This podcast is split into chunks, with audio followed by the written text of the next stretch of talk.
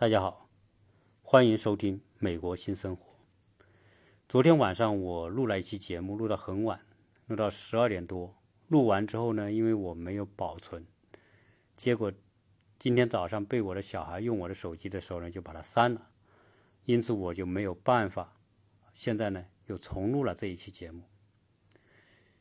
话说我昨天呢，就去乔治亚州立大学的主校区办事。乔治亚州州立大学在亚特兰大一共有四个校区。我上课的那个校区呢，不是主校区。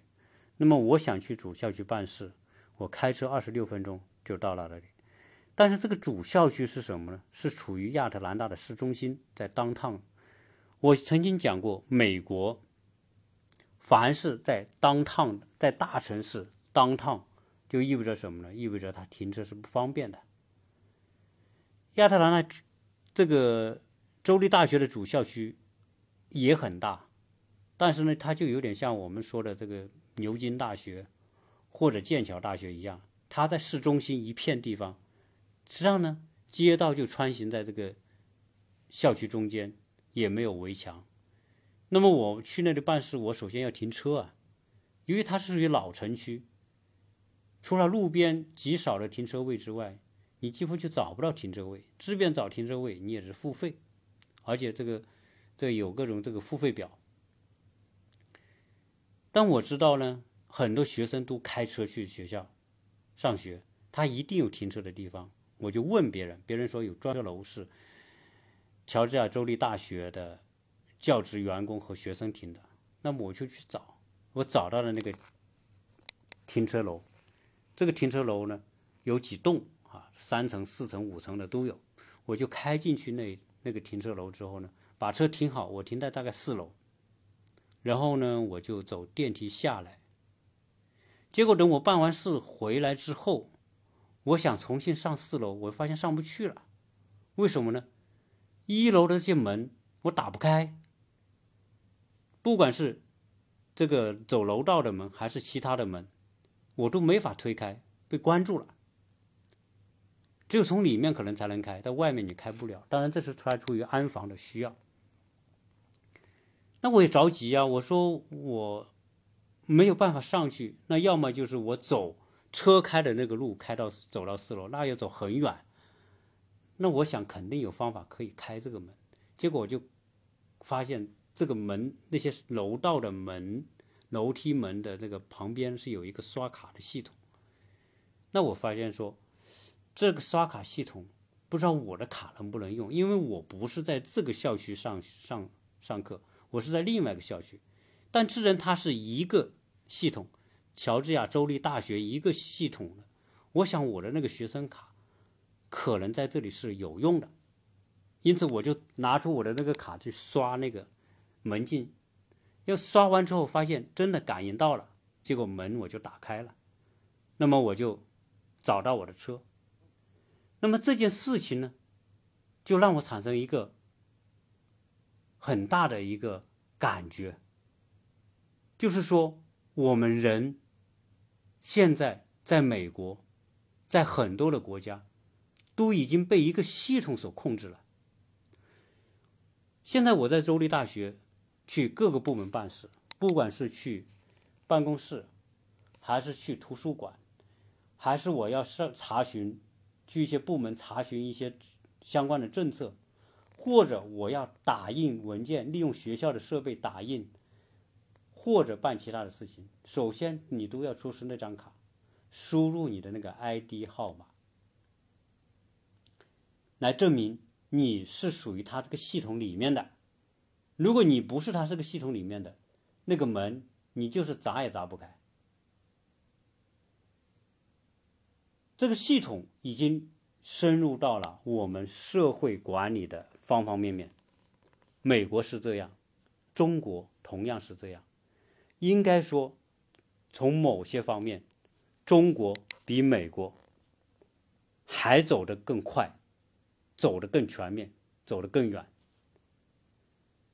现在电脑系统已经控制了我们日常生活的所有的方面。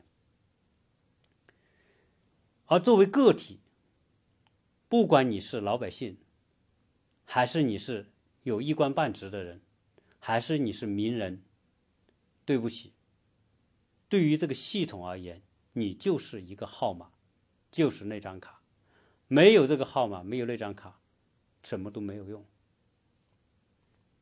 作为个体的人，在这个虚拟的系统面前，我们只有一个选择，就是臣服、顺从。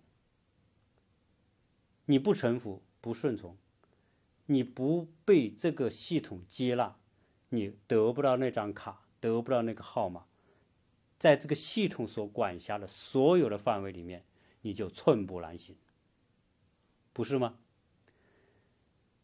那我们讲，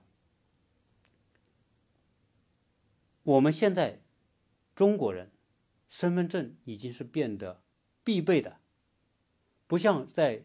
三十年前，我们开始办身份证，那个身份证还是第一代身份证，是一个那个烫模的，对吧？我们很多年龄大的都知道有那种第一代身份证，后来又改了第二代身份证，稍微好看一点。到现在我们用的是第三代身份证，里面含芯片的。那么现在的这个这一代新的身份证，现在用到的第三代身份证，那么就。将个人的信息全部被这个系统所管控。那我们看看它哪些方面跟身份证有关的，你依必须依靠身份证才能办成事情的。我们随便举几个例子，比如说你的出行，那出行里面无非说我坐飞机嘛，坐高铁嘛，坐火车，对吧？甚至去窗口买公共汽车。长途汽车的票，对不起，先拿身份证，验证你的身份证是不是合法，或者你有没有进入黑名单。那些犯了法的人都会进入黑名单，一刷卡自动就跳出来了，你这个属于被监控的黑名单，马上就报警，公安系那个系统马上就知道某个人在哪里出现，直接就把你给逮了。那意味着什么呢？你没法出行。没法远距离的从一个省到另外一个省，对吧？一个城市到另外一个城市，走不动了，更不要说出国。你出国要干嘛？护照嘛，护照系统和身份证系统它的信息是对接的。你去办护照是不是要又出示身份证，或者有你户口本上有身份证号码？那你说你出国到边检，你拿护照一刷，你如果是上海名单，又对不起。第一，你不能出国。现在说是偷税漏税的，限制出入境。那些老赖，对吧？你有赖账的，你有欠账的，恶意欠账，或者是总之是被因为某种违法行为被上黑名单的，你出入境通不过，你出不去啊。除非你偷渡，你说坐轮船游自游泳是吧？像。四六七十年代游泳游到香港去，你现在也你也游不去啊。那所以你你的限制你的行动出入境是这是这是最大的一关。现在很多贪官很害怕是什么？就是因为他一旦关闭你这个出入境系统，你就出不去，你们没有办法出去。那么第二个买卖财产，如果你被限制了。你也没法，这系统限制你，你不让你买卖，那你房子买买不了。你看现在限购，对吧？直接系统设置之后，你就没法买。你拿你的身份证去，你属于限购对象，对不起，买不了。他为了不让你卖呢，也一样，你身份证号码下的资产都不让卖，冻结，你也卖不掉啊。你说买个车要身份证吗？你买不了。你要转让，转让不了，对吧？还有其他的很多资产，你说，特别是跟每个人最直接的银行账户，需要身份证。如果哪些权力部门啊，像美国，它可冻结。你看美国冻结个人资产，很多其他国家在美国的被受到处罚的那些人，那么就冻结他的这个账户。冻结他的资产，你就没有办法啊。原来说跟伊朗有关的，是吧？跟拉登有关的，哎，跟他们做买卖的这些公司，我制裁你，制裁你个人，你个人这个这个身份证或者你这个号码下面的所有资产就冻结了。系统是自动设定之后，你取钱取不了，你没有办法，你的东西变现就变成你动不了。那么还有证券买卖一样的，全部被这些系统控制。你去想想，所有这些人最核心人一辈子努力的啊，所有那些追求的东西就被一个号码限制住了。那么人的一切都跟这张网，都这是跟张虚拟的网关联在一起，所以这个系统有多大的威力，我们就可以看得到。那么今天，假如说，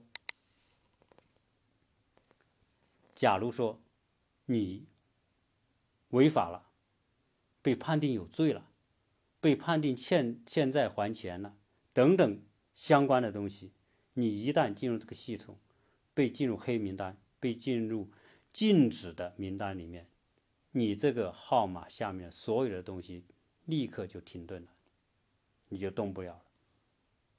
在这方面，中国应该说是确实在社会管理方面是做的特别的好，走的特别的先进。全世界没有几个，包括美国这个国家，在这方面都不能跟中国比。大家会说：“这你放狗屁啊！你你你肯美国肯定过先进嘛？怎么可能会还不不如中国呢？因为美国有很多的。”原因导致了它在这方面是走的不如中国快，为什么呢？因为美国是个联邦制国家，联邦制国家说白了，在早期它就是一个独立独立的，每个州就是一个独立的国家。现在说我们这些州要联合起来，建立一个联邦制的国家，那么就形成了现在的联邦政府。联邦政府干什么呢？联邦政府就是管理联邦的事务，就是跟大家都有关的事务。那么这个权利交给联邦，比如说外交啦、军事啦、战争啦、救灾啦，那么老百姓的怎么这种医疗啦，种种这些相关的全国性的这些政策权利由联邦政府控制，那他只控制这这几个方面，但是大量的事情是谁呢？是由州政府控制。州每州都有自己的立法机构，有他的议会，每州都可以建立在联邦跟联邦法不相关、不相冲突的其他的领域，它都可以建立自己的法律体系，就导致今天美国的每个州的法律各不相同。那每个州都有它的议会，它都针对自己州的情况建立一套、颁布一些法律。那么导致每州法律不同。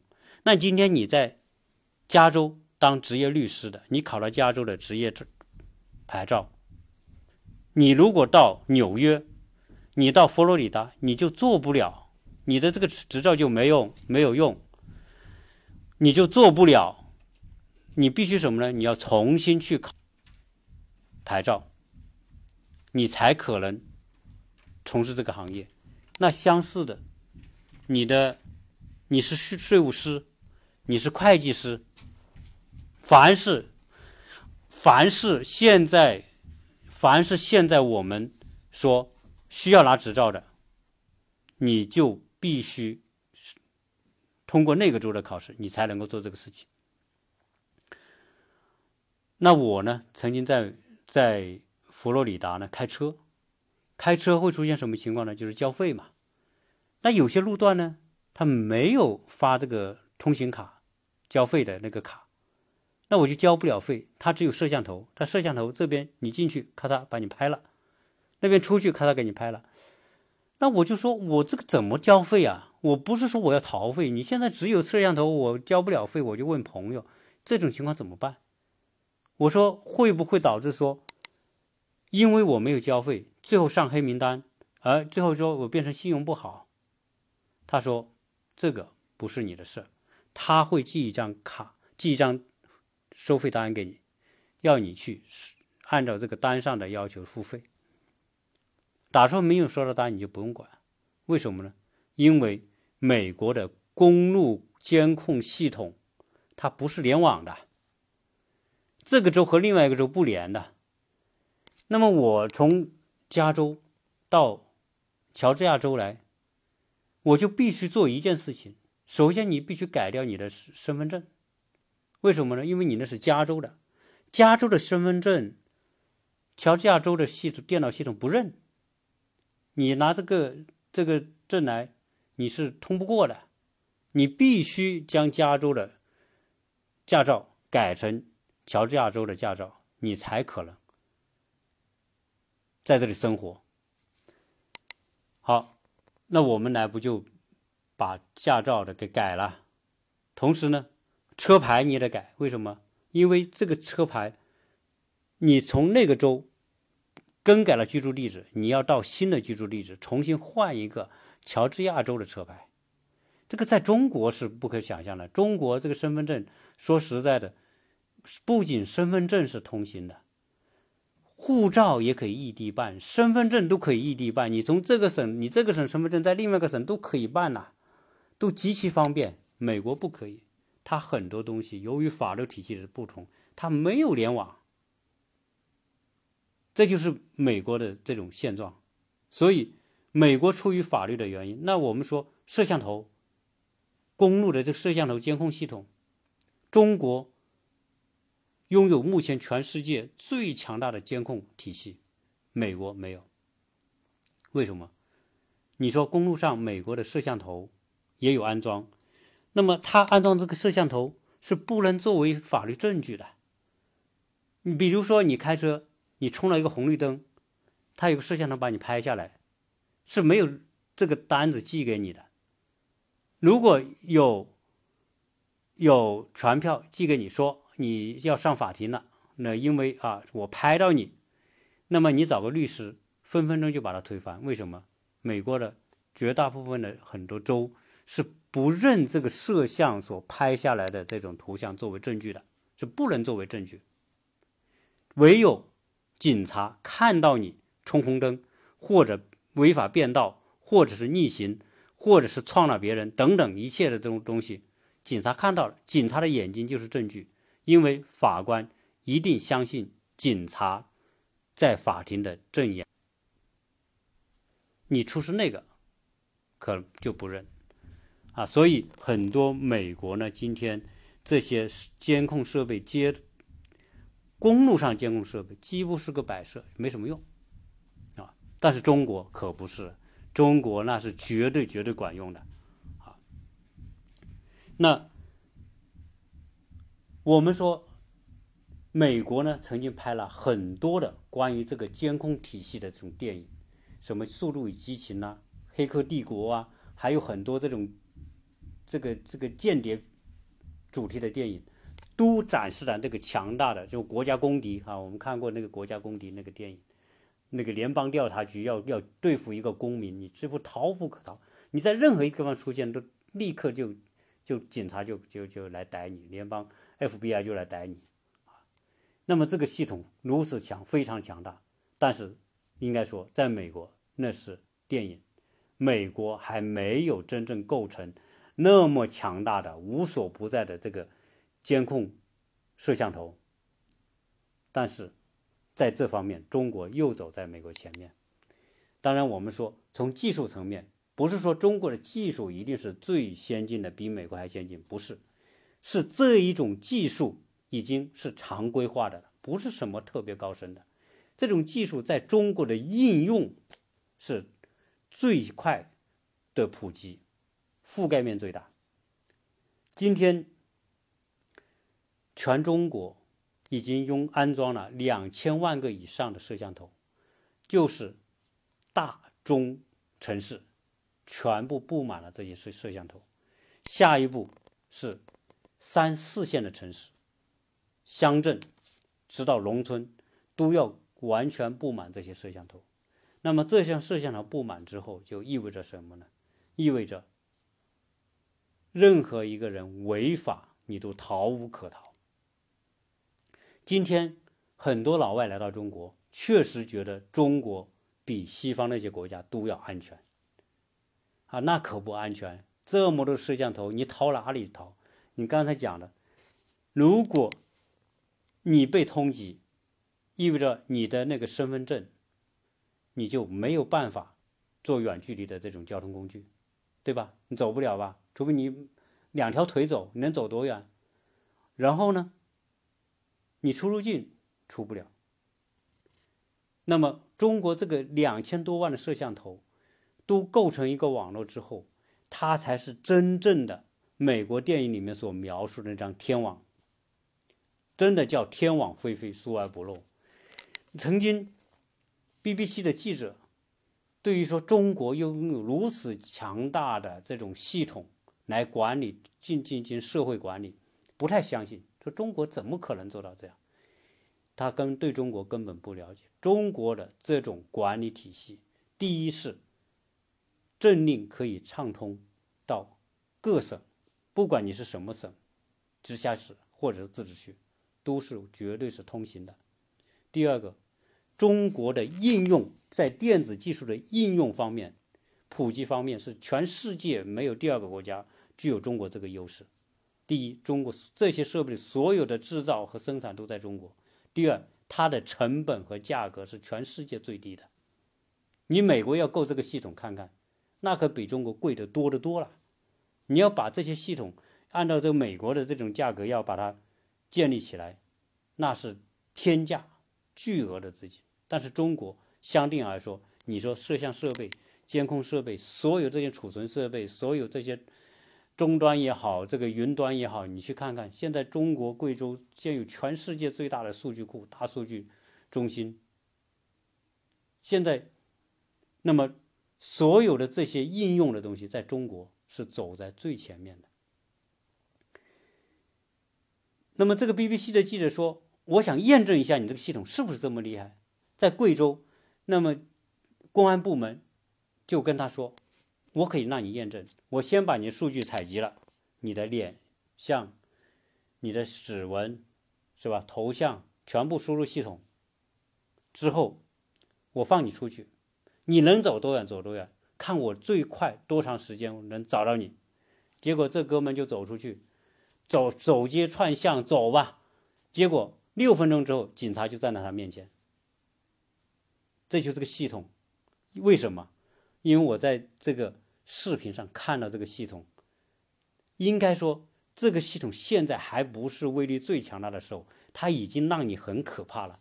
可怕到什么程度呢？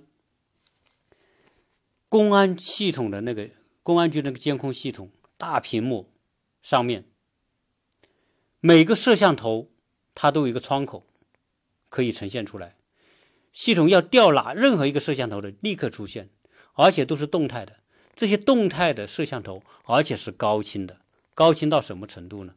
就是人物的细节都可以拍照。为什么？因为他要拍照这个人像之后呢，跟电脑系统储存的你的身份信息和身份证的图片要比对。如果它不够高清，你就比对不了。那么现在这个所有街头摄像头全是高清设备，把你录进去，你是动态的。你这个人在走动，他会在这个人旁边显示是男是女，是老人、小孩还是成年人？你这个人身高多少？袖子多长？裤腿多长？全部在旁边呈现出来，而且立刻跟你的电脑系系这个身份系统比对，你这个在走的这个人的人脸不是人脸识别吗？立刻识别你。然后跟身份证的那个照片比对，相似度有多少？你知道我们现在的身份证的照片都是高清的照片，它比对是百分之八十相似，百分之九十九十五相似，立刻识别出来，立刻就报警锁定你，你走到哪里他都跟着你。这就是，而这个还不是最成熟的时候，那大家想想，这套设备一旦成熟。一旦全国农农村到城市全部联网之后，你说一个人犯了罪之后，你能干嘛？几分钟就被抓住。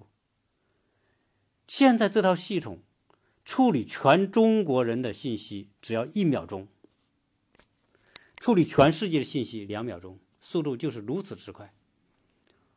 啊，这就是在中国已经实现了天网。那这些无所不，就是一个个数据采集器。那么这个数据采集出来之后，跟另外一个东西结合，就无比的可怕，就是那个 AI 系统。这些大数据不停的喂进这些 AI 系统之后。它可能产生的未来对世界的变化，真的是我们没法想象的。那么，美国专门对于 AI 系统在社会各方面的应用，包括我们说智能汽车、自动驾驶，以及所有的跟人们生活相关的各个方面，都将产生天翻地覆的变化。那么这些变化会呈现在哪些方面？